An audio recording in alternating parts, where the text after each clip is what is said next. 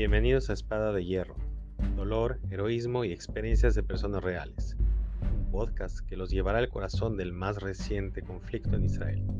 Somos Sami e Iván, un cirujano que trabaja a 4 kilómetros de la franja de Gaza y un ciudadano que es voluntario en la policía de Israel.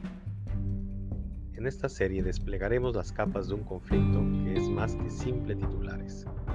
Este es un viaje a las historias humanas detrás de la guerra Espadas de Hierro, un momento clave en la historia de Israel, como dijo el primer ministro Bibi Netanyahu, es la segunda guerra de independencia de Israel.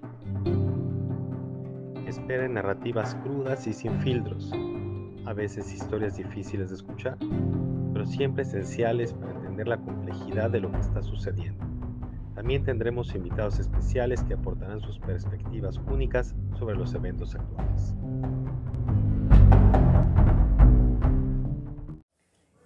Buenas noches.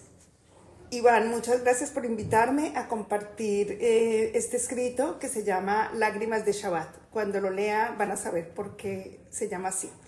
Un país de militares. Nadie cuestiona ir al ejército. No es negociable. Por el contrario, es un orgullo pertenecer al Tzahal, ejército de Israel, sin importar si son hombres o mujeres. Por ser un país en permanente estado de alerta y peligro de guerra, es un país militar. Casi todos andan armados. No es raro ver a jóvenes o adultos con una metralleta colgada, algunos con uniforme militar y otros vestidos de civil o con un revólver al cinto o un fusil.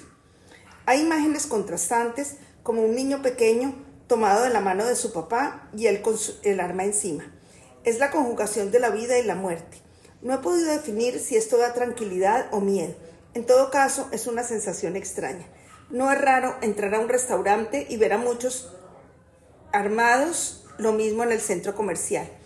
Mientras los niños palestinos de Cisjordania y la franja de Gaza, que no deberían llamarse así, porque si estudiamos la historia vemos que por su formación lingüística no pueden pronunciar la P, así que el nombre de Palestina no lo pusieron ellos.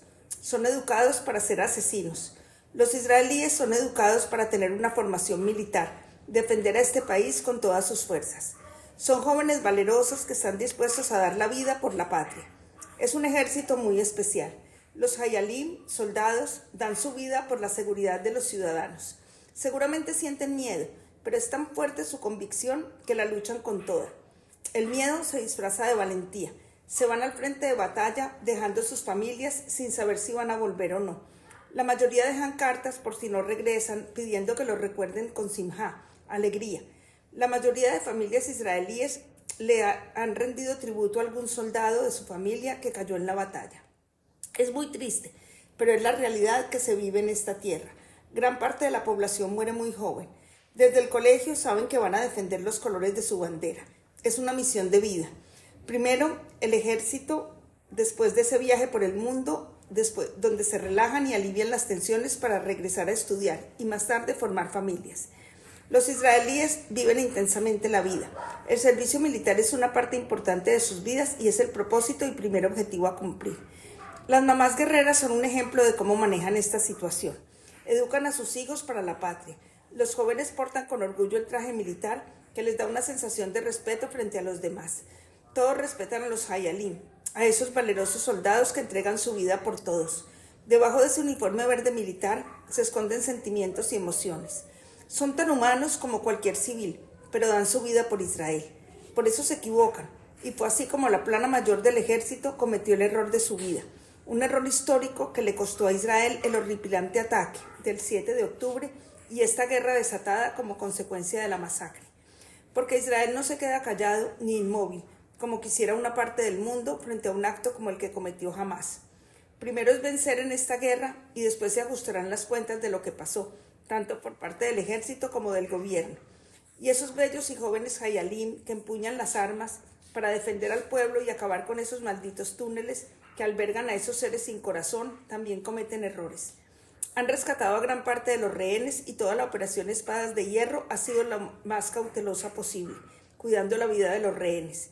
El ejército ha demostrado su poderío militar, sus ganas de defender a los ciudadanos y el deseo de enmendar ese terrible error que cometieron. Pero el empoderamiento que reciben para poder soportar este estado de guerra los lleva a cometer errores como el haber disparado a tres inocentes rehenes que estaban a punto de respirar la libertad. Hay protocolos de ataque, pero no se sabe por qué no los cumplieron y sucedió lo que se llama fuego amigo.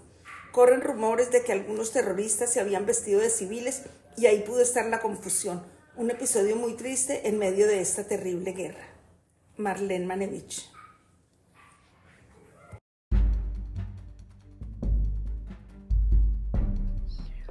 Gracias por acompañarnos en este viaje de historias reales detrás de los titulares. Recuerden, detrás de cada evento hay rostros, hay vidas, hay historias que merecen ser contadas. Somos Iván y Sami y ha sido un honor compartir esta narrativa con ustedes. No olviden suscribirse para no perderse en los próximos episodios. Y si les gustó lo que escucharon, por favor, compartan nuestro podcast. Su apoyo nos ayuda a seguir contando estas historias importantes. Hasta la próxima y mantengan la esperanza y sigan buscando la verdad.